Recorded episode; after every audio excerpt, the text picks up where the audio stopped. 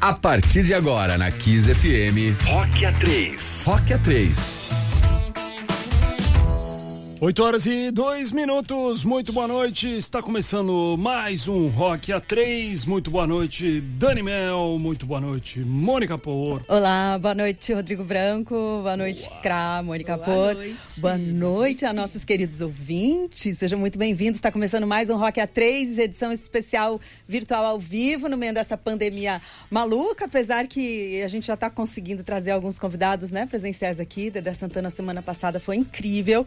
A gente gente espera poder trazer um pouquinho de diversão, rock and roll e boas histórias para você que está ouvindo no carro, em casa, no trabalho, na rua, na chuva, mais. na casinha Chega, de sapê. Né? Hoje nosso convidado tem histórias sensacionais. Você pode ouvir a gente de qualquer lugar do Brasil ou do mundo pelo nosso aplicativo. Você também pode baixar que é de graça. Kiss FM 92.5 você pode ouvir pelo celular. É, eu sou Dani Mel, aqui comigo nos estúdios da Kiss, Mônica Por, Rodrigo Branco. Nosso convidado, a gente vai saber já já onde é que ele tá. Acho que é Rio de Janeiro, né? Acho. A gente está ao vivo no YouTube também, Branconês? Pois é, youtube.com barra Rádio Kiss FM Oficial, você pode acessar agora e assistir ao programa, beleza? youtube.com.br Rádio Kiss FM Oficial. Cadê o nosso tá convidado? Também, a gente tá, tá agora tá? também? Acho que sim, sim acho sim. que sim. É. Pode... Cadê o nosso convidado, Benito? Achei que ele Eu vi tava... que ele tava arrumando, eu vi arrumando lá a, a câmera, que eu vi a casa dele. É mesmo? Ó, uhum. oh, gente, você pode também aproveitar e seguir a gente no nosso Instagram, arroba Rock3, tudo junto por extenso. Mas, enquanto o nosso convidado não aparece aqui na live, vamos ouvir um som dele, então. O que, que a gente tem aí? Sem ser o som que ele vai lançar hoje. Ah, ele tá, aqui!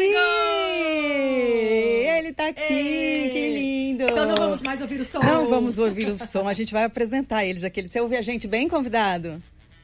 Ouve? Quando vocês mais esperavam. Ai, fofo! Seja muito bem-vindo. Obrigado pelo convite. Gente, gente bonita. Como é? Gente fina, elegante e sincera. Ai, gente. Pra combinar com o nosso convidado. É, falando de quem, né? Vamos Agora, esse rock A3, eu fiquei pensando, A3, A3.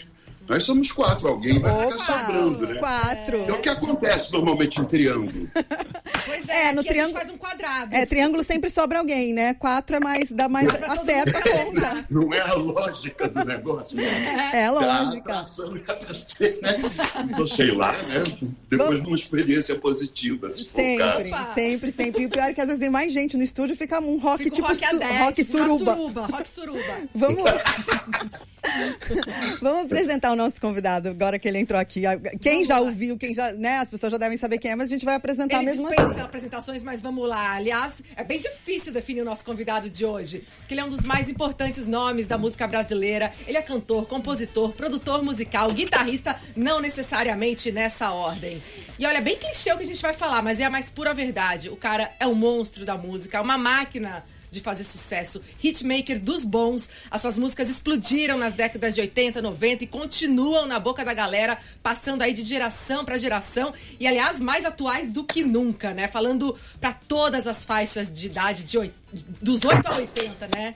Dos 8 a 8. Aí tem a cura, tempos modernos, assim, caminho de idade. São só alguns dos exemplos que não nos deixam mentir. É verdade. E, ó, e saber como fazer isso, talvez só ele saiba ou não, né? Veremos. Ele sempre fala: se houvesse um segredo que eu pudesse divulgar, todo mundo faria um hit. No fundo, eu acho que é instinto e sorte. Ele é um misturador de ritmos, ele é pop, mas ele tem a alma do rock, flerta com samba, manda muito bem no eletrônico também e pede para não ser taxado apenas por um estilo. Como ele mesmo diz, não sou exclusivamente uma coisa e nem outra. Que bom, né? E viva a música boa, é sempre. São mais de 30 álbuns lançados e milhões de discos vendidos ao longo desses 40 anos de carreira. E olha, ele não para. Ele tá lançando agora o seu novo single, Inocentes, junto com a banda Melim. Aliás, uma música linda que a gente vai tocar hoje aqui, claro, que já tá disponível aí em todas as plataformas digitais. E ele também se prepara para voltar pra estrada, graças a Deus, com a turnê Alô Base. Além disso, ele continua firme e forte na mais famosa cadeira giratória da TV, como técnico do The Voice Brasil na Rede Globo. Que estreia amanhã. Estreia amanhã, dia 26, depois de Império, na Globo. Aliás, ele é o único que tá desde a primeira edição do reality, tá, gente?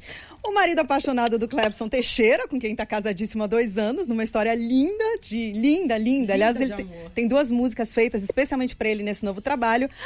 Ufa. Seja muito bem-vindo ao nosso Rock A3, Luiz Maurício Pragana dos Santos. Ou para os íntimos, Lulu, Lulu Santos. Santos. Boa noite, Lulu. Que honra ter você aqui com a gente, Lulu. Muitíssimo obrigado pelo convite, pelo tempo, espaço e energia de vocês. É todo mundo, como eu disse logo no início, fino, elegante e sincero pelo que eu estou, todo mundo está vendo. Oh. E makes e caras maravilhosos, cabelos, looks e atitudes. É assim que a gente, assim caminha a humanidade, né? Nesse caso, com passos à vontade. Ai, que delícia, é uma honra para a gente ter você aqui. E Lulu, a gente estava vendo aqui, estudando a sua sua vida. A sua vida, a sua infância. e a gente viu que você começou a tocar guitarra é, com 12 anos, por Super causa cedo, dos Beatles. Né? Você morou nos Estados Unidos, tipo, e você teve um pai militar também, que eu achei até uma, uma coincidência com o Ney, né? É, que o Ney teve aqui com a gente é também. E, e, e, você teve influência dos Beatles e Animals também, que eu não sabia que você, que você gostava de The House of the Rising Sun. É, é real isso? The House of the Rising Sun foi a primeira canção que eu toquei no violão. Lá menor, Dá menor, Fá, eu acho. Foi a primeira canção que eu soube todos os acordes, porque é, é uma coisa repetitiva, de quatro acordes relativamente simples. E eu aprendi, é uma música tradicional, mas aprendi com a gravação flamejante dos Animals, que é com Eric Burden, né? Eu sigo o Eric Burden, eu descobri que ele tem uma conta no Instagram. É, deu a volta, né? Essa pessoa. Outro dia, na verdade, vi uma coisa super interessante que era Brian May no Instagram dele tocando. Porque para um guitarrista se formando na década de 60 como ele e eu, esse riff de guitarra foi muito importante. E ele, naquele dia, tinha é, é, falecido o guitarrista que gravou esses acordes, que foram os primeiros que eu aprendi a tocar no violão a primeira canção inteira que eu aprendi. Que bacana. E Beatles também foi uma influência forte para você, né? Que acho que a sua primeira banda chamava The Cave, Caveman. É isso? É. é. é. Essa necessidade que, a, que o mundo todo teve de ser americano em determinado momento. É, as referências da gente eram. Eu estou falando de 64, a, instalada a ditadura que o golpe militar é, levou para a vida brasileira e que durou mais de 30 anos. Eu, eu era uma criança de 11 anos de idade e, num certo sentido, optei por um país imaginário que era o pop rock internacional, que era libertário, que era corajoso, trazia é, contestação com irreverência, com mudança de costumes, com coisas que estavam a, a, a, minha geração anterior à minha, é, eu sou de 53, então eu estava com 11 anos em 64, justamente. A geração anterior, ou a meia geração anterior, foi a primeira na história da humanidade que se levantou contra ou os preceitos da geração anterior. Sei se contra ou se fez uma oposição, aquilo não serve. Não... Foi a primeira vez na história da humanidade que uma onda geracional como essa aconteceu. E foi exatamente há meio século atrás, um pouco fruto do pós-guerra, tanto da Segunda Guerra Mundial quanto da Guerra da Coreia, que nos Estados Unidos foi até a década de quase o fim da década de 50, justamente o período em que eu morei lá, quando eu morei nos Estados Unidos e fui influenciado pela vida e pela cultura americana e aprendi a língua como uma segunda língua e aprendi a, a escrever em ler e escrever. Em inglês era justamente o governo do Dwight Eisenhower, o, o general Eisenhower, que foi o, general que ganhou a guerra da Coreia, se não me engano, a Segunda Guerra Mundial, militarmente muito importante, mas muito esclarecido, que no seu discurso de finalização de mandato fez um alerta contra o militarismo e o excessivo gasto é, é, público em militarismo, tudo que acabou acontecendo. Ou seja, parece que a humanidade tem um pêndulo estranho que a gente está vendo que em 50 anos meio que tende a, a esquecer as experiências e o que aprendeu.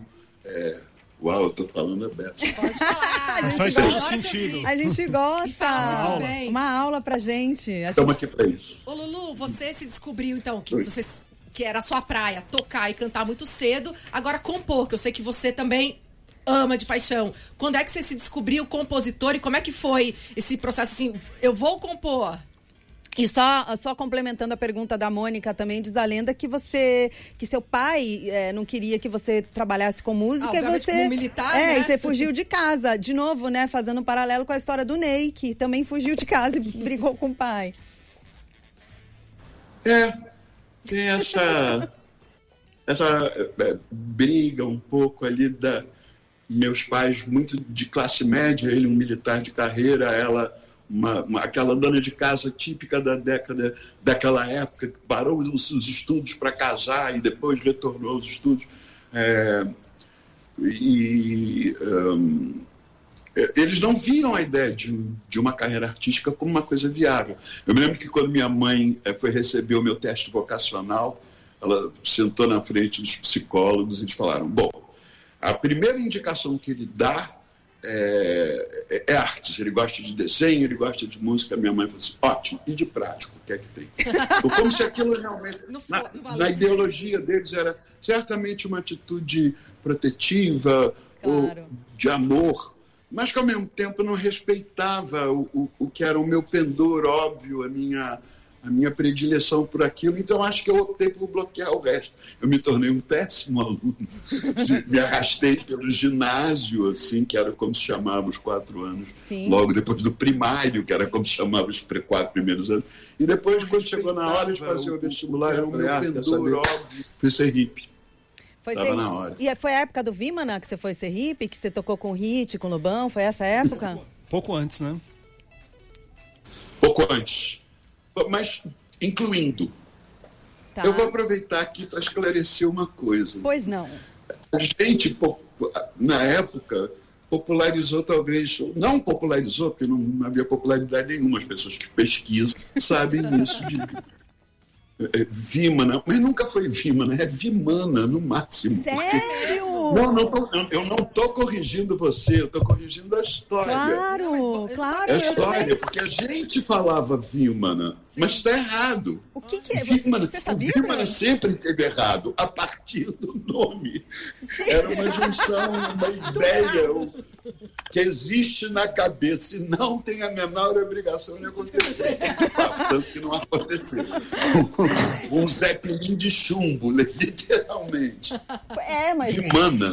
A palavra em sânscrito, que quer dizer disco voador, ou carruagem dos deuses, entendeu?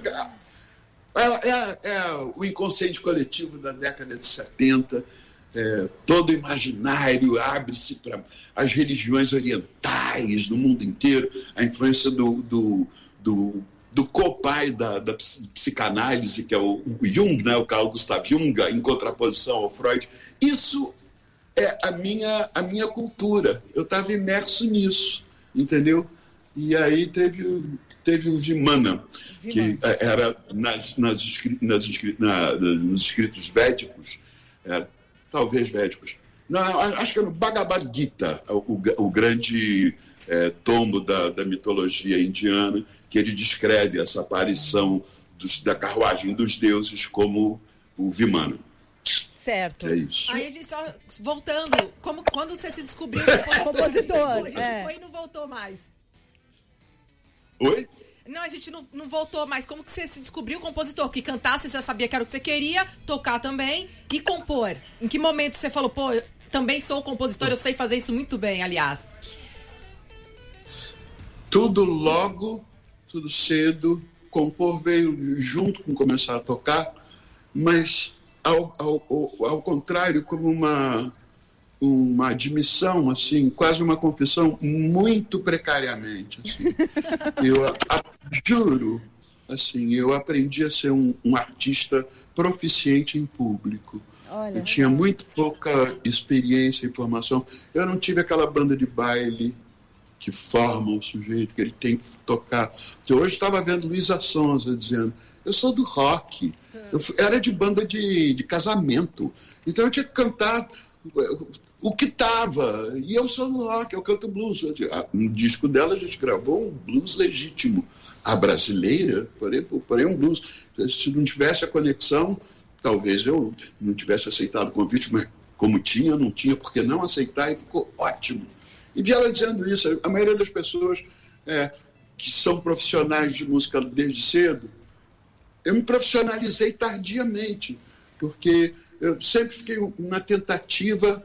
Isso é um pouco uh, uma ilustração para quem está em casa, em dúvida do que faz. Se joga, de fato, assim. Eu não estou falando isso porque porque fica mais fácil para você mais tarde, você vai ter mais experiência. Sim. Eu tinha muito pouca experiência quando eu comecei a performar e fazia isso de uma forma sofrível. É porque alguma persistência e alguma alguma, alguma persistência, acho, perseverança e aplicação também. Eu Sim. já ralei muito e continuo ralando. Sim. Eu nunca deixo de buscar minha música. Antes da gente começar aqui, eu estava aprendendo a tocar Sou Eu Assim é, Sem Você, que foi popularizado por Claudinho Bochecha, que, que eu vou cantar Dilcinho num programa de televisão. Que legal! Arrumando uma forma minha de fazer essa canção é, é, tão popular, tão brasileira. É muito, é muito fofo você ter falado isso, porque eu até li recente uma declaração do Clebson, uma entrevista que ele deu com você, Lulu, e ele falou que você não é um bom professor de violão, que como eles vocês estão morando juntos, e aí vocês caminham, tal, vocês veem filmes, aí ele, ele acho que você está ensinando ele a gostar de cinema, e você chegou a, a ensinar ele a tocar violão. E aí ele fala que você tem um conhecimento empírico, que você aprendeu sozinho mesmo, mesmo, desde criança, tem a ver com o que você estava falando, isso, que foi um processo longo. Então, não, não existe uma didática para se ensinar a tocar violão, né? E ele queria aprender, sei lá, que, é, Jack Tequila do Skank. É, é, é real isso, Lulu? Assim, tem a ver? É, é, é, é o, o, mito é esse. Assim, na verdade, eu acho que eu tenho. Desgraçadamente, eu tenho pouca paciência, até com o ser amado, o iluminado da minha vida. É, juro, é, já que tequila foi uma opção que ele fez no, no ukulele. Ele Ai, tentou violão, mas o, o, problema é que no violão ele queria cantar. A primeira música que ele ia, queria aprender era Mistério do Planeta. Falei, mano, Mistério do Planeta é um compêndio de acordes em, qualquer da Marisa, do, da, a original dos Novos Baianos, é uma música, eu acho que do Moraes, com Paulinho Boca de Cantor, um compêndio de acorde. Eu falei, escolhe uma coisa mais simples para você não desencorajar. Pestana, Aí né? escolheu. Hã? Pestana, né? É, é difícil. Mais do que pestana, sequências de acorde, quando você tem um acorde por palavra. E muito difícil de executar, de ficar trocando de acorde, de pegar algum tipo de ritmo. A, a, pessoa, para se estimular, precisa se sentir tocando. Sim. E para fazer isso, é o melhor ser uma música de dois, três acordes. Jack Tequila. Ele percebeu isso, aprendeu a tocar vendo no. Como é tudo que ele aprende na vida vendo no, no YouTube, por exemplo. pegou dois professores de ukulele, pegou um ukulele e ficou lá esmerilhando a canção por ele. E acho lindo que ele se aproxime de música. Ele, ele, assim, o Clepson é aquela pessoa que dorme ouvindo música. Tadinho, ele teve que deixar de fazer isso depois que a gente passou a dormir de fato junto há dois anos atrás quando a gente se casou, porque o hábito dele é de botar um, um, um playlist muito baixinho e dormir com aquilo e acordar com aquilo. Gente. Se botar, eu fico tirando acorde, rearranjando, entendeu? Você não consegue de jeito nenhum, Lu. Rearranjando, você vira fica... Música instrumental, talvez, se não tiver ritmo, se tiver batida, eu vou ficar tudo. Você mesmo Brian Eno. Assim, drones e washes de. Aí eu consigo dormir. Eu tenho uma seleção de música dessa natureza, mas assusta ele. É. a Dani falou agora de você ensinar o Clebson a tocar violão. Pegando o gancho nisso, você, tá, você vai lançar um songbook com suas músicas, ou seja, você vai ajudar a galera a, a tocar. Conta um pouquinho sobre essa novidade. Quer ver? Queremos. Ah, você tem aí em primeira mão pra gente? Deu uma travadinha. O Travou? Lulu foi pegar, foi pegar, ah, foi, foi, pegar, pegar, o songbook. Ah, ele Ó, levantou. pessoal que não, não tá assistindo no YouTube, nesse momento o Lulu foi até o fundo da sala buscar o songbook. E aproveitando. Não achou, hein? Acho Não achou. Caramba! Não tem, não tem desculpa. Alarme falso. Então Levaram para fabricar. Vamos falar Explica sobre. o que que é só, exatamente. só vamos convidar que o Branco falou para quem não tá assistindo no YouTube, Branco. youtube.com barra Rádio FM oficial. Se você estivesse assistindo nesse momento, você teria visto o Lulu levantando, indo até o fundo da sala, voltando e fazendo assim com a cabeça. Não. A Não gente já sabia que não achei. tinha. Levaram. Mas ele vai contar o que, como que é, como que funciona. Estou me lembrando do meu amigo Thiago Leifert, a primeira vez que ele me viu com essa garrafinha, lá no programa, no meio da gravação, ele chegou junto de mim com um terninho e falou: Uma cervejinha! Eu falei, não, isso é água mineral. O que, que É água mineral. Ah, é água. É É água. Perrier, gente. É, ah, você é Desculpa. chique, né, Lulu? Não, não é Perrier, não. Eu detesto Perrier. É uma água portuguesa chamada Pedras, Pedras Salgadas. Olha, é Sério? E a é garrafa é É, linda. que é linda e é tão gostosa, é, gaseificada naturalmente. A Perrier é artificial. É ah, verdade. gaseificada. Você gasta, Ô, Lulu, você gasta uma grana para tomar bolha. eu lembro que eu te entrevistei uma vez no, no, no camarim de um show, aquela foto que eu postei lá no Instagram, e você falou que você fazia um, um- um gargarejo com a água antes de entrar no show, você fazia tipo um chuveirinho, assim, assim. Você ainda faz isso antes de entrar no show? Você tem ritual, assim, de, de aquecer voz ou de, de... Esse, tipo esse com a água? Assim, eu, eu procuro não ritualizar as coisas para não ficar supersticioso. Mas você tem que se preparar. assim. Eu sei que, por exemplo, o Justin Timberlake chega no show duas horas antes, porque ele faz 40 minutos de alongamento. Claro, ele precisa se movimentar. Então, idealmente, seria isso. Os camarins que a gente dispõe aqui não é com a frequência que a gente tem um espaço grande. Mas eu tenho é, bola de pilates, é, que eu me espreguiço para poder me alongar, para poder estar pronto para o polichinelo sair da caixa e começar a fazer. E aí tem que assim, aquecer a voz, é, de preferência, na realidade, umidificar. Se você vier de um voo de avião, um ambiente muito seco, é, tem é, a, a coisa mais. Nada que você engole presta para sua voz. Então, dizer, ah, não come mel com gengibre. Não, se você engole, se você deglute, significa que a sua glote fechou e foi para a sua traqueia, que vai para o seu estômago. Senão, cada vez que você comesse, você se afogava. A glote separa Tá. o duto do ar, que é por onde sai a voz, que é a traqueia, a tra- da laringe da faringe, desculpa, a traqueia é tudo. A laringe, que é a parte que é, toma e faz a voz, e a faringe, que é a parte que come. Então, que eu, eu tenho umidificadores, é, que é muito né? importante, e a atenção faz a boca da gente secar. né? Já teve um episódio de boca seca, assim, Sim. parar numa blitz. A boca seca imediatamente. É. E, e, e aí eu tenho um pratinho com uva sem caroço, porque eu boto a uva. Então, se o chuveirinho está saindo, é porque está umidificado. Se a boca está umidificada, a corda vocal também está. Olha só que aula, né? Tá vendo? Faz sentido, olha. Faz quanto tempo essa entrevista foi lá? É um sacerdócio, assim. Seis horas antes do show, você já tem que estar. tudo que você faz tem que pensar. Você não deveria comer, é, relaxar excessivamente. Estipula uma hora até a qual você pode relaxar. É, o show vai acontecer o quê? 11 horas da noite, às 6 horas da tarde você tem que estar caminhando para aquilo, entendeu? Então, na verdade, você vai fazer aquilo, vai durar dois dias, eh, duas horas, eh, mas as últimas seis horas você já estava. A hora que você almoça é importante para a hora, a hora que você come é importante para tudo. E é uma dedicação mesmo, e para se dedicar, vamos se dedicar a uma coisa que a gente adora fazer, Sim. que é a vida da, é é a vida da gente. Nossa, É eu o- tô, é, tá É tão achando. é, Como tão- é É muito bom ouvir você. Lulu. Você falando leve, você falando sobre tudo. Tudo que você fala acaba E- agregando e com- conhecimento. E fala tão bem sobre tudo, É, né? Você sabe que eu entrevistei uma vez a Baby Ferreira, ela falou que ela comia bananas antes do antes de entrar De em cena. palco. É, ba- bananas, cara. Ah, ca- Cada um com, as suas, com os seus cada é, né? grande mestra, né, Bibi? Lulu, vamos falar dessa. A Bibi, eu quero falar sobre a Bibi. Bibi é um exemplo para todos nós, porque com 90 anos ela estava performando. Né? Sim. É um Uma absurdo. pessoa com 90 anos manter a voz. É um absurdo. A última vez que eu fui assistir no Teatro João Caetano, aqui no Rio de Janeiro, acho que era Piaf. Ou é- não era um apanhado.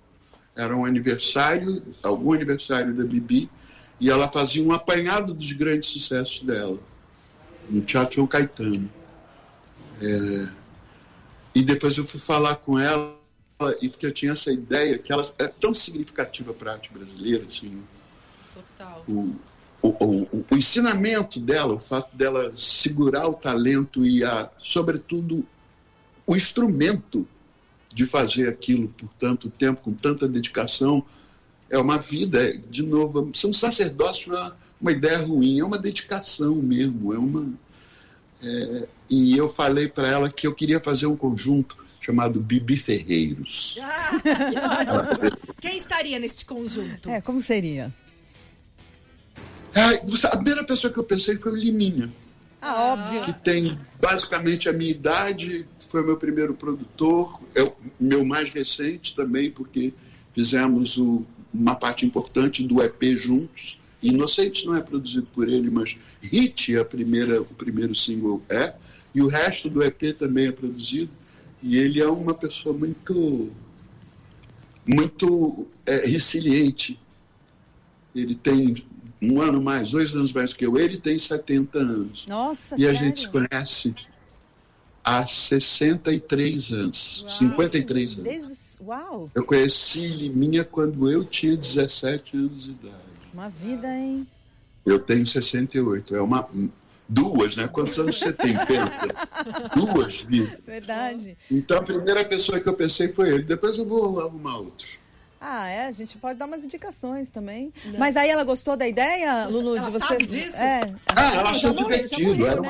uma, Já morreu. era uma piada. Era uma, só uma disso? piada. Ô, Lulu, e vem cá, é verdade que a sua avó que te deu esse apelido de Lulu? Que, que o seu nome Luiz Maurício, quando você quis usar no seu primeiro disco, o Lulu. o, o Lulu, o, o, o cara lá da gravadora achou que era. O que, que ele falou? Que era Que não nome. era nome de Não homem. era nome de homem? Que você tinha que se chamar Não, não, de artista. Ah, de Era de artista. artista. Não. É, Luiz Maurício. No Vima, no, no Vimana, no Vimana. Vimana, Vimana. Ah. não, mas eles eram Vimana, sabe como é que é? Vamos tratar do que era mesmo. Eu só fiz um parênteses por correção, porque eu tenho parte por, por perpetrar esse engano. Claro. Não, gente, nunca foi Vimana, é Tá. Vimana, Vimana. ponto. Ponto. Pá, pá. Então, o que a gente estava falando? Luiz Maurício, do- que você. Luiz Maurício. Luiz Maurício. da- de minha avó. É, é, não, minha avó, acho que foi minha avó mesmo, Ruth, sem nenhum outro significado, provavelmente sem saber. Ela me chamava de Luca Muca Fuca Duca. É quase que você usou motherfucker. esse nome, né? Mas isso há 64 anos atrás, quando eu tinha 3, 4 anos de idade. Eu acho que ela inventou de me chamar de Lulu, sim. É. Mas não ela foi ela que inventou, foi uma. Uma, foi o, o povo ali. Eu já me conheci Lulu, mas tinha Luca Muca Fuca Duca também. É, é, ou alguém. Quem te chama de Luiz Maurício? Alguém te chama de Luiz Maurício? A mãe, quando tá Quando brava, tá brava, né? né? Luiz Maurício, vem aqui agora! Eu botei o nome de um álbum, Luiz Maurício. É. E a, fo- a ca- foto da capa é minha mãe me dando uma secada com chave, olhando de costas. E da boca dela tá saindo Luiz Maurício. Tá vendo? Faz Ah, então, sentido, é isso É mesmo. muito bom. É tipo Chaves do Kiko, né? A dona Florinda, quando tá brava, ela chama o Kiko de Frederico. Exatamente. Eu assisti menos Kiko do que você, mas eu entendo o que é que você está bem falando. isso. Ô, Lulu, vamos falar do seu novo single que a gente falou aqui na abertura do programa, Inocentes. Por favor. Sim. É um trabalho bem bacana. Você fez uma parceria com o Melim e explica pra gente, assim, tem uma história curiosa, porque na verdade, inicialmente, me corrija se eu estiver enganada, essa música era pra ser uma música pra um comercial de carros e no decorrer aí do, do processo tudo mudou. Foi. é, ela. O, o start dela foi uma, uma campanha de publicitária. Um, ah, um executivo da, da minha ex-gravadora, porque agora eu sou inteiramente independente. Sim. Demais. Depois de 40 anos inteiros dentro da indústria, a partir de 2020 somos independentes, temos o nosso selo Punch o Pante sonido. Sonido. Maravilhoso. Yes. Exatamente. a nossa editora, Jubarte, que é por onde o livro Lulu em Traço e Verso vai sair, e somos os responsáveis por e também pagadores de tudo que a gente faz. É, das gravações aos clipes, então nós somos os investidores do nosso próprio trabalho. Certo. É, e uh, o que, que era mesmo que a gente que o cara, o, o executivo da sua grava, o executivo da sua gravadora, ah, da sua é ex-gravadora. Esse cara me ligou um dia, se, a março, março, abril do ano, do ano passado. Assim, a pandemia instalada é, e junto com ela uma certa aquela apatia, né, e uma certa paralisia. Né, era aquele momento em que a gente não sabia sequer como reagir aquilo, a gente estava aprendendo. Né? Não havia nenhuma forma de luzinha no fim do túnel. A vacina estava muito longe e a gente via de que forma as estruturas é, oficiais estavam, a lentidão com que estavam reagindo aquilo e a falta de entusiasmo e mesmo o negacionismo daquilo que. É, isso era o que a gente estava vivendo naquele momento. E, e, uh, e, por outro lado, eu tinha lido esse livro, que é um livro curado pelo Gringo Cardia, o grande cenógrafo e artista gráfico Sim. Gringo Cardia. Genial. É, é, comissionado pela é, Prefeitura Municipal de Camaçari, na Bahia, comemorando os 50 anos da aldeia hippie de Arembepe. Gente, que demais! Isso é, é completamente encantador, assim, porque faz parte da minha história. Aos 17 anos, eu fui a Arembepe. Você foi? Eu fui de carona. Ai, que demais. Que demais. Eu, Paulo e Sinistro, a gente saiu da Zona Sul do Rio de Janeiro, onde cada um morava, dois, três garotos de classe média, bobos, é, fresh-faced, assim, e fomos para a Avenida Brasil às seis horas da tarde pegar carona em caminhão. Gente, que... levando três dias para chegar na Bahia. Isso em 1971. Que demais, né? É o ano que Caetano e Gil estavam voltando do exílio, em que eles foram, ao qual eles foram submetidos durante três anos. Então era o ano da volta de Caetano e Gil, das, um começo do, da, de uma sensação de que começava a se avançar para fora do, do negrume, que foi a, a, a, ditadura, ditadura militar. É, a ditadura militar, é essa mesmo. Porque quem viveu isso sabe como foi. Gente que eram nossas luzes, nossos horizontes, nossos orixás, viveu isso. É, você leia o livro do Caetano ou veja o de férias, em que basicamente ele re-relata é, como foi a prisão, três meses que passaram presos. Quer dizer, você ser de tal forma ameaçado. É uma coisa que, nesse momento, isso é separação, porque é aviltante, né? Sim. E aquilo acontecendo na frente da gente, e essas pessoas eram as pessoas que a gente estavam voltando para a Bahia. Eu fui visitar Arembepe um pouco nas últimas vezes. Que, o que era Arembepe? Para quem não tem a menor ideia, que é a maioria das pessoas, era essa localidade, um, é, um povoado de pescadores é, ao lado de Cama, no município de Cama, Camaçari, na, no litoral, para o qual um número de hippies internacionais se dirigiram e, naquele momento, fizeram dali um, um lugar em que é, é, havia esse encontro do, do popular brasileiro, dos pescadores, com essas ideias dessa gente vindo do Peru, da Argentina, dos Estados Unidos, artistas, intelectuais, cineastas. E o livro do Guim Cardia tem é, é, depoimentos de pessoas é, muito importantes e, e muito é, que tem uma visão muito interessante sobre o movimento hippie e tudo que aquilo pregava, que basicamente era uma crítica ao capitalismo selvagem, ao militarismo, à guerra, é, ao sexismo, uma, uma oposição, uma, a tal da contracultura. Sim. Ah, esse... Quantos anos você tinha, Lulu? Quantos, isso. quantos anos você tinha? 17. 17, desculpa, tá. 17 é o ano que eu fui à Bahia de carona com o Paulo Sinistro. Isso é uma coisa maravilhosa. Tenho vontade de um dia contar isso pro Porchat lá no programa dele. Ai, tinha. É que é. Que história é essa, poxa? É. Não, mas olha só, é, não, é, a história é completamente verdadeira. A gente chegou na Bahia depois de quatro, cinco caminhões dormindo em, em cima de, de lona com motor, com peça de um motor, coisa que você com 17 anos faz, comprando um bu na beira da estrada, chegamos a Salvador. Era eu, Paulo Sinistro. A gente não sabia que Paulo tinha uma missão secreta. Paulo namorava Mônica Façanha, a filha de um delegado. Eu tinha brevemente namorado também. E Mônica. Mano, não posso falar esses nomes. Já falou. Já falou, já falou. Não pode parar a história do meio, Lulu. Não, né? Bom, Mônica Peçanha fez. é, é, que, que namorava Paulo, é uma história daquela de juventude.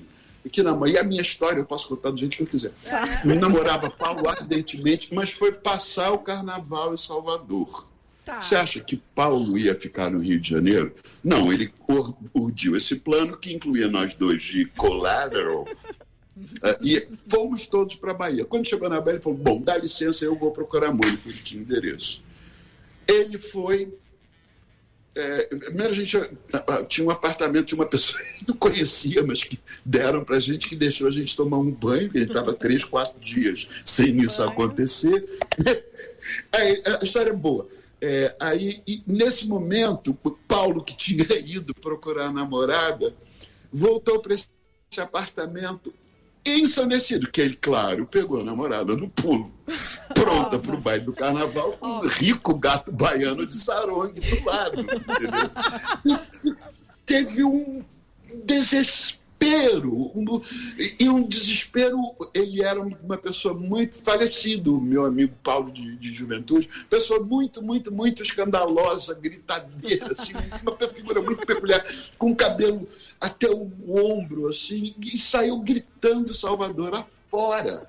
A gente saiu um pouco atrás, Paulo Sinistro e eu, chegou uma hora, assim, no farol da barra, eu falei assim, eu não passo daqui, eu vou ficar aqui. Sinistro foi com Paulo, eu fiquei no farol da Barra. No farol da Barra. Foi anoitecendo e os cachorros que, que moram por ali começaram a se aninhar para dormir no farol da Barra. E eu fiquei ali deitado. Eu me lembro que a minha camisa estava tão velha, tão fedida, tão suja, que eu arranquei as mangas dela, assim. Aí eu, eu fiquei sentado ali com os cachorros. De repente, um uma bicicleta parou na minha frente, assim, falou: Ei! Um sotaque bem baiano. Me jogou uma caixa de fósforo. Eu segurei na caixa de fósforo. Quando eu abri, tinha uma bituca de fumo desse tamanho, Olha, te deu assim. curtinho. Assim. Tipo, é. Tipo, seu? Me deu. Você, você te deu? Foi o melhor que eu usei na minha vida. End of story. Vamos lá. Eu já vi apreensão. Será que podemos dizer isso no YouTube? Bom, tá dito, faz parte da minha história e aconteceu. A história é sua. Inocentes pergunta o, o que aconteceu com tudo isso que a gente ganhou Olha a volta. nesses 50 anos. Como é que a gente foi de, volta. de inconsciente coletivo a terraplanismo que passa? Quando eu vi, eu estava preso numa discussão que a humanidade já tinha, ou preso, ou participando, ou assistindo, uma conversa, uma discussão que a humanidade já tinha resolvido na Idade Média. Então, o, o que é que está acontecendo? O- eu não recebi esse memo e eu não assinaria ele também. Inocência é sobre isso. Tanto que é o começo da letra da música. Será que alguém aqui consegue explicar quando é que a gente abriu mão de tanta conquista, Lulu? De tudo que caminhamos para nos, li, pra nos libertar, será que aquela coragem ficou na pista? A música é muito linda, existe uma harmonia também muito linda entre você e os irmãos do Melim. Que, meu, casou Ficou total, né? linda a música, linda. Ela foi. Fala. Muito obrigado. Ficou linda mesmo e, e ela foi, ela já foi lançada ou ela faz parte de um EP ou ela está sendo lançada é, nas plataformas digitais para quem quiser baixar. A gente vai ouvir ela agora. Eu só queria que, a- que quem estivesse ouvindo a gente soubesse, né? faz- É- é- é faz é porque hoje em dia não tem mais CD, né? Não faz É. parte de um CD. Como é que funciona, Lulu? É tipo um EP?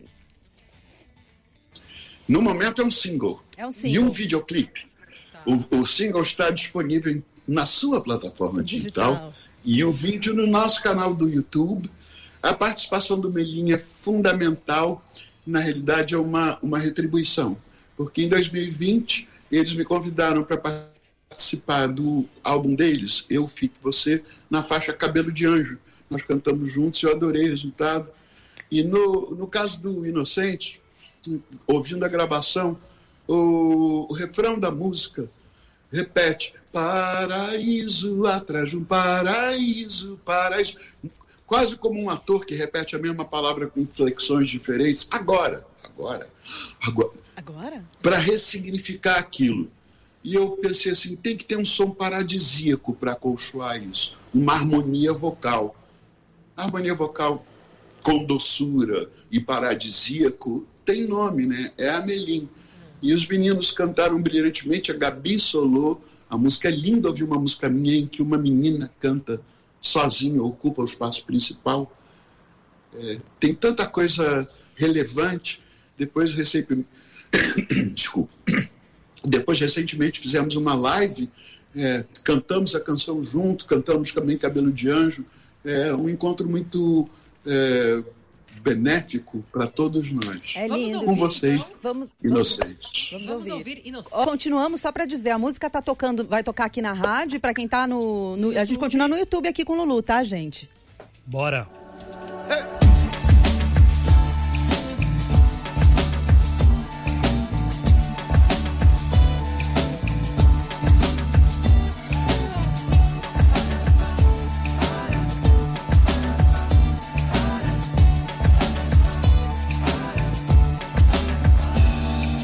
Será que alguém aqui consegue explicar? Quando é que a gente abriu mão de tanta conquista? De tudo que caminhamos pra nos libertar? Será que aquela coragem ficou na pista? Todo mundo crente que está certo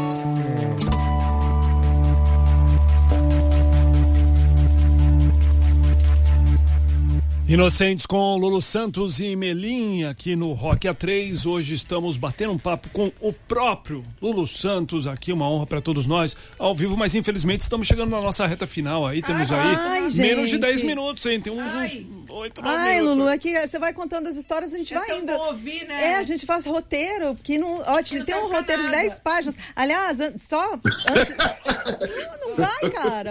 É, A gente deixa vai e esquece de Esquece. tudo. Deixa eu mandar um beijo enorme pro Genésio, Querido. tá? Que foi super querido, super ajudou a gente a agilizar na entrevista. E outro pro Giovanni também, da sua assessoria, que sem essas pessoas por trás nos ajudando, né? A gente. Tudo ia ser mais difícil. Quero mandar um beijo enorme. Genésio, tamo junto, sempre. Eu junto meu agradecimento a Giovanni Falcão, que é nosso ah, assessor de imprensa, Sim. e a Genésio, a mulher do vizinho, sustenta aquele vagabundo veneno, é pro meu cabaquinho. Quando eu tô com ele, enfrento todo mundo. Muito obrigado, Genésio. Obrigado pela até a declaração. Não, o, o Genésio tem um papel muito importante no Inocente. Ai, que eu conta. vou declinar agora. É, quando a gente enviou a música para ele, o que é? Não, é uma coisa ótima. Conta, assim. conta, conta. Realmente é um- uma, uma, uma ajuda, nada como uma visão de fora. Muitas vezes eu acabei perdendo por não, não solicitar uma visão de fora. Nesse caso, Inocentes é, tinha 4 minutos e 20. E ele falou: esse tempo é muito longo, sobretudo para a rádio. A gente sabe que uma, uma, 3h30 é o, é o Ok. tamanho padrão. De, algumas canções eu já faço com os 3h30. É, Hit, por exemplo, tem 3 minutos e 29. Mas 4h20 ele falou, tá longo. Eu falei, tá bom. Editei a música e ela ficou perfeita. Então, Genésio, obrigado. Foi um belo de um toque. Ó, que Com bacana. 3 minutos e 21, se não me engano, e a gente economizou ter que alugar o ouvido do público com mais uma repetição de um refrão. Novos Diga. artistas ouçam isso. É. Eu já falei isso para alguns novos artistas que façam músicas mais curtas para tocar no rádio, porque senão fica É complicado. muito legal. Ou- Ainda mais hoje em dia, que as músicas estão com dois minutos, né? Sim, sim, só Ramon. Não, Ramon Hoje dois em dia minutos, tem né? essa coisa que as canções estão ficando cada vez mais curtas. Não é uma apenas uma constatação, não é uma moralização. Sim. Ô, Lulu, deixa eu contar um negócio. É, Rock in Rio. Acho que o branco deu uma travada. Travou? Travou? Não, tá aqui. É, todos nós estamos dando uma travada aqui na minha tela. nossa live, eu, eu consigo ver todo. Ih, travou. Tamo... Melito, tamo bem? Tamo ouvindo bem? Lulu, você nos ouve aí? Tá tudo bem? Lulu? É, tá, tá meio. Deu uma. Eu tô aqui. Ah, tá ouvindo bem. Tá ouvindo agora? Acho que voltou, né? A conexão tá muito Tá ruim, realmente. Eu queria só Ficou falar. ruim de, de Rock, repente. Rock in Rio, Lulu, você que é o cara que. Pô, quantas edições? Já nove, se não me engano. Vai estar na próxima? Não, eu fiz quatro vezes. Quatro? Ô, Lulu, e falando em Rock in Rio, já que a Mônica tocou no assunto, eu tava vendo hoje, você Peraí, mas tocou. deixa ele se ele vai. Ah, tá. Fala que. é Eu queria falar da primeira também, mas Diga. Não, não me convidaram, não. É, não me convidaram, não. Ainda. É, é ainda, ainda. ainda. Eu, eu tava vendo que você falou que na primeira edição de 85, isso eu acho muito legal de você, que você você vê, ah, não, não, não fui bem, foi traumático para mim. E como é que você falou que você tinha uma capa de narcisismo desnecessário e que em 2015 foi hum. muito mais legal. E você é um cara que tem a cabeça super aberta, você já trouxe um monte de. Foi, o foi o Catra que junto, você trouxe para tocar com você, né? Você, você junta tudo na, na música, faz tudo ficar eclético, você trouxe o funk também. Dá né? trabalho, sabia? Dá, Lulu. Porque as pessoas, às vezes, as pessoas reagem mal, mas Catra no Rock in Rio não tem nada a ver. Foi a primeira frase que eu ouvi. Eu falei, não, vocês aqui não sabem, tem tudo a ver. Tanto que quando ele. Eu acho que esse foi o show de 2016, não foi? 2015 eu acho que eu fiz com o Jota Quest. Tá. Fiz uma participação com o Jota Quest.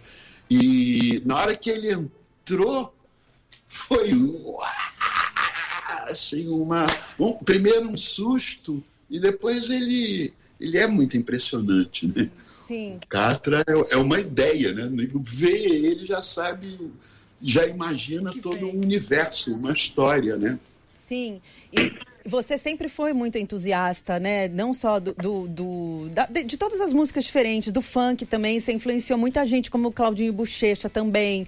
Você. desculpa, que conseguir juntar estilos assim, fazer muito bem, eles se casarem, poucas pessoas conseguem também, que é muito difícil, né? Sim, aí as pessoas também, quando você dá a sua opinião, você falou sobre a Anitta, as pessoas já quiseram casar uma polêmica, uma polêmica, você fala, não, eu gosto e respeito. Você agrega, né, Lulu? Você traz todo mundo para dentro da música. Isso é muito bacana. Eu acho que todo mundo vem para. Eu sou como qualquer pessoa, estou exposto ao que acontece e, e, e eu posso absorver também. Eu sempre achei funk muitíssimo interessante. Eu gravei funk.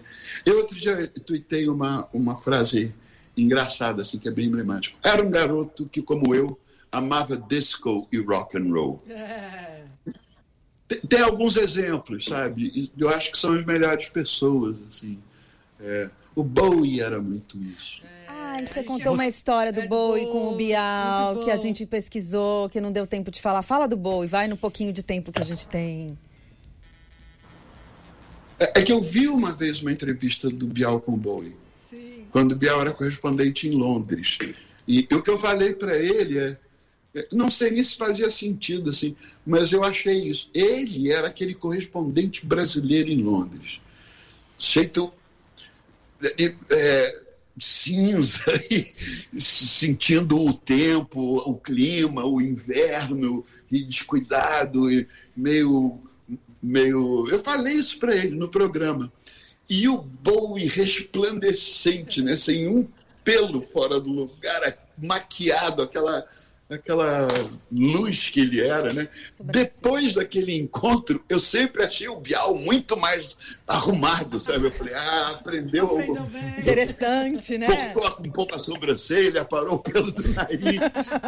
deu, ele deu uma gargalhada, mas não sei nem se isso é verdade, mas o Bial é muito amplo, né? É, é uma pessoa das que mais vale a pena do, do que tem por aí de se conversar, né? de se bater sentar e tomar um cafezinho e conversar. Ah, eu, Ai, eu é sou verdade. apaixonada por ele também. Queria muito o Bial aqui um dia. Eu e você incrível. também, Lulu, preciso te falar que você tá um gato, viu? Tá mesmo. Clebson, ó, você manda um Clebson, beijo para com o... todo respeito, mas Manda um beijão pro Clebson, que a gente também queria falar um monte do Clebson aqui, mas a gente acha o, o amor de vocês sensacional, Incrível. assim, vocês terem se achado no Instagram, uma cantada no meio do Instagram, essa coisa maluca e ter... Se bem que eu achei o marido no Facebook também, também ali, tem isso, é. E no meio dessa... Olha... A, a, a, a, rede social é a praça de alimentação digital, né? E as coisas acontecem onde tem gente. É, eu encontrei o Daniel Condo, o ilustrador do meu livro, também no, no Twitter. Olha. Sabe como? É, é, uma forma de comunicação absolutamente legítima, não tem não, nem como discutir. Tem como discutir o controle que isso tem sobre nossas vidas e tudo isso que está sendo discutido agora em relação ao que o Facebook, ao que se descobre cada vez mais do que, enfim, não vamos nomear, mas o que essas redes sociais. Agora, deixa eu falar uma coisa. Você é uma gata, Mônica. Ai, eu estou vendo aqui. Você, Doni, não é menos gata. Ah, e produzidas.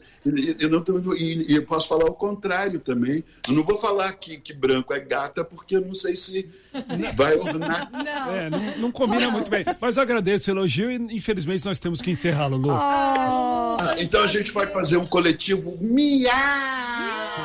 Ô, Lulu, fica com a gente mais dois minutinhos, porque um a gente sai do ar. A gente queria fazer uma fotinho aqui no YouTube, ficar só dois minutos aqui quando acabar o programa com a gente. Você fica. Neném! Corre! Corre! Ai, Clepson! Vem cá, neném! Então vou encerrar aqui, a gente continua. Dois minutos! Até segunda que vem, meninas. Lulu, uma honra ter você aqui com a gente no Rock A3, viu? Se a gente amava você, a gente, a gente ama, ama mais. Mais, mais, tá? Adorei também. É tão bacana ver que comunicações do Brasil ficou uma coisa. Vem cá, vem cá, corre que agora já não está mais no YouTube. Mas Você ouviu Rock A3. Olá!